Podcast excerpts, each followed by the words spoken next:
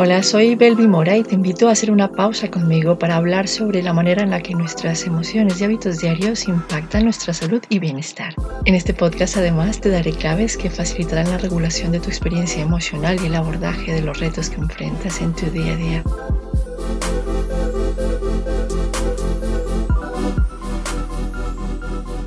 Y él respondió, sin la soledad, el amor no permanecerá mucho tiempo a tu lado porque también el amor necesita reposo, de modo que puede viajar por los cielos y manifestarse de otras formas. Sin la soledad, ninguna planta o animal sobrevive, ninguna tierra es productiva por mucho tiempo. Ningún niño puede aprender sobre la vida, ningún artista consigue crear, ningún trabajo puede crecer y transformarse. La soledad no es la ausencia de amor, sino su complemento. La soledad no es la ausencia de compañía, sino el momento en que nuestra alma tiene la libertad de conversar con nosotros y ayudarnos a decidir sobre nuestras vidas. Por lo tanto, benditos sean aquellos que no temen a la soledad, que no se asustan con la propia compañía, que no desesperan buscando algo en que ocuparse, divertirse o que juzgar. Porque quien nunca está solo ya no se conoce a sí mismo, y quien no se conoce a sí mismo comienza a temer al vacío.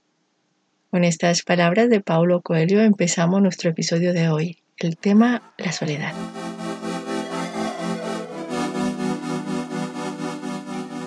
Posiblemente estés de acuerdo conmigo si digo que una persona puede estar sola sin sentir soledad y puede sentir soledad estando con otras personas. La experiencia de la soledad es subjetiva es decir, comporta un significado diferente para cada persona e incluso puede tener un sentido distinto para una misma persona dependiendo del momento vital en el que se encuentra y sus circunstancias. Sin embargo, lo común a la experiencia de soledad es la percepción de aislamiento. La soledad es un sentimiento que, aunque doloroso, cumple una función, la de motivarnos a conectar con otros. Los seres humanos necesitamos conexiones significativas como un mecanismo de supervivencia. Por otra parte, el tiempo en soledad nos ofrece una oportunidad para la exploración interior, el crecimiento, la reflexión. Lamentablemente, cuando la experiencia de soledad se prolonga y nuestra capacidad para reconectar se debilita, podemos entrar en un círculo vicioso de soledad crónica, lo que puede ocasionar graves consecuencias para nuestra salud física y mental, tales como ansiedad, irritabilidad, hostilidad, depresión, vulnerabilidad a desarrollar enfermedades cardíacas y un funcionamiento inmune deficiente. Cuando la persona pierde o no ha tenido la oportunidad de desarrollar habilidades para conectar con otras personas, surge un sentimiento de ambivalencia ante el contacto social. Por una parte, la persona anhela ser reconocida, aceptada, amada, pero por otra parte, la inseguridad y la ansiedad que produce el contacto social la lleva a levantar murallas físicas y simbólicas que hacen imposible el establecimiento de relaciones. Veamos con más detalle el círculo vicioso de la soledad crónica puesto que la experiencia de soledad o sentimiento de desconexión viene acompañada de sufrimiento, es interpretada como una situación de riesgo.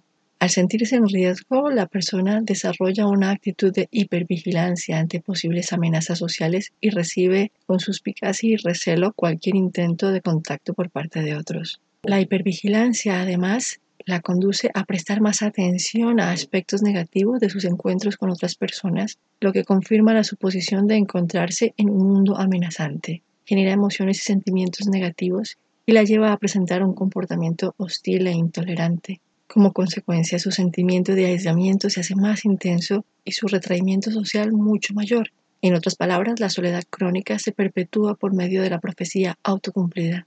¿Cómo llega una persona a verse atrapada en un círculo de soledad crónica? Existen diferentes teorías que brindan luces sobre este proceso. Por una parte, la teoría del apego asocia la soledad con patrones inseguros de apego que tuvieron lugar en la infancia, entre el niño o niña y su cuidador o cuidadora. Este patrón dificulta el desarrollo de habilidades sociales y el sentimiento de confianza hacia los otros. Otras teorías atribuyen la soledad a rasgos de personalidad como desconfianza, baja autoestima y ansiedad social que obstaculizan el mantenimiento de interacciones sociales gratificantes y la construcción de relaciones significativas. Finalmente, abordajes cognitivos plantean la existencia de sesgos atribucionales negativos que, como hemos visto, cumplen un papel en el establecimiento de la profecía autocumplida.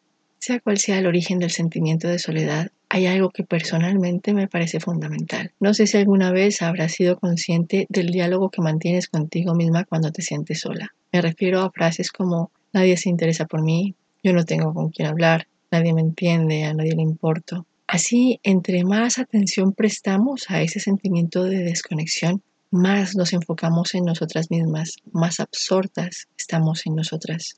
Esta especie de fascinación con nuestro sufrimiento intensifica nuestro egocentrismo, lo que dificulta enormemente conectar con los demás.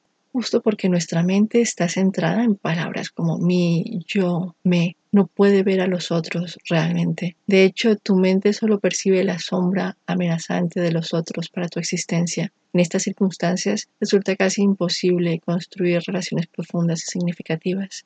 No digo que el sentimiento de soledad no exista o no sea legítimo. Hacia donde quiero dirigir tu mirada es hacia el hecho de que la experiencia de soledad puede convertirse en una trampa, una experiencia que puede volverse crónica entre más centras tu atención en ti y en todo lo que el mundo no te da o te debe. En este sentido es importante que te preguntes qué significa la soledad para ti y te des cuenta de la razón por la cual te sientes sola. A partir de allí podrás dar pasos para construir una experiencia distinta, mucho más pacífica y amorosa contigo misma y con los demás.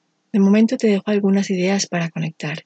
La primera es practica la bondad hacia ti misma. Culparte a ti misma por tu experiencia de soledad solo servirá para incrementar el sufrimiento, la confusión, el miedo, la ansiedad, la tristeza y en últimas la percepción de amenaza.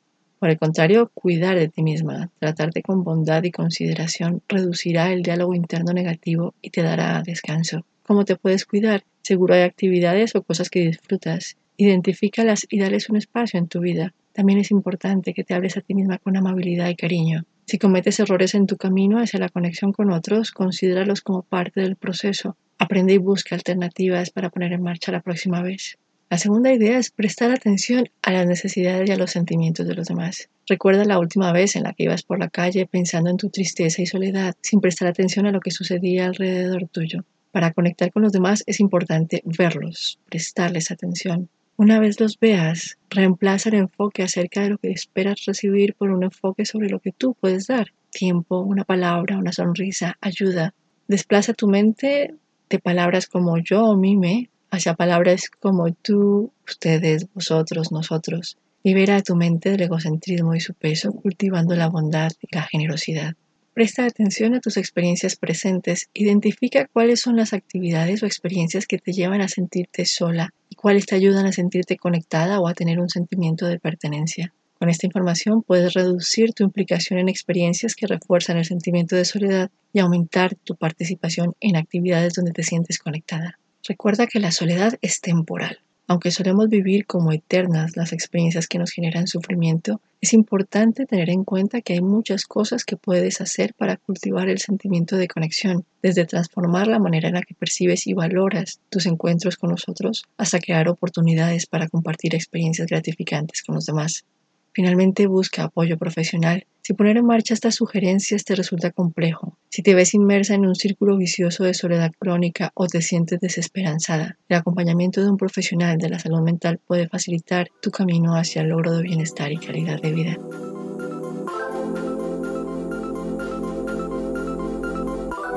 En nuestro próximo episodio hablaremos acerca de la autocrítica. Por ahora no olvides dejar tu comentario en el blog de mi web belvimora.com y compartir este episodio en tus redes sociales tanto si te ha parecido interesante como si te ha servido de alguna ayuda. Te invito también a que te suscribas al podcast y por supuesto al blog. Así podrás recibir notificación por correo electrónico de las nuevas entradas.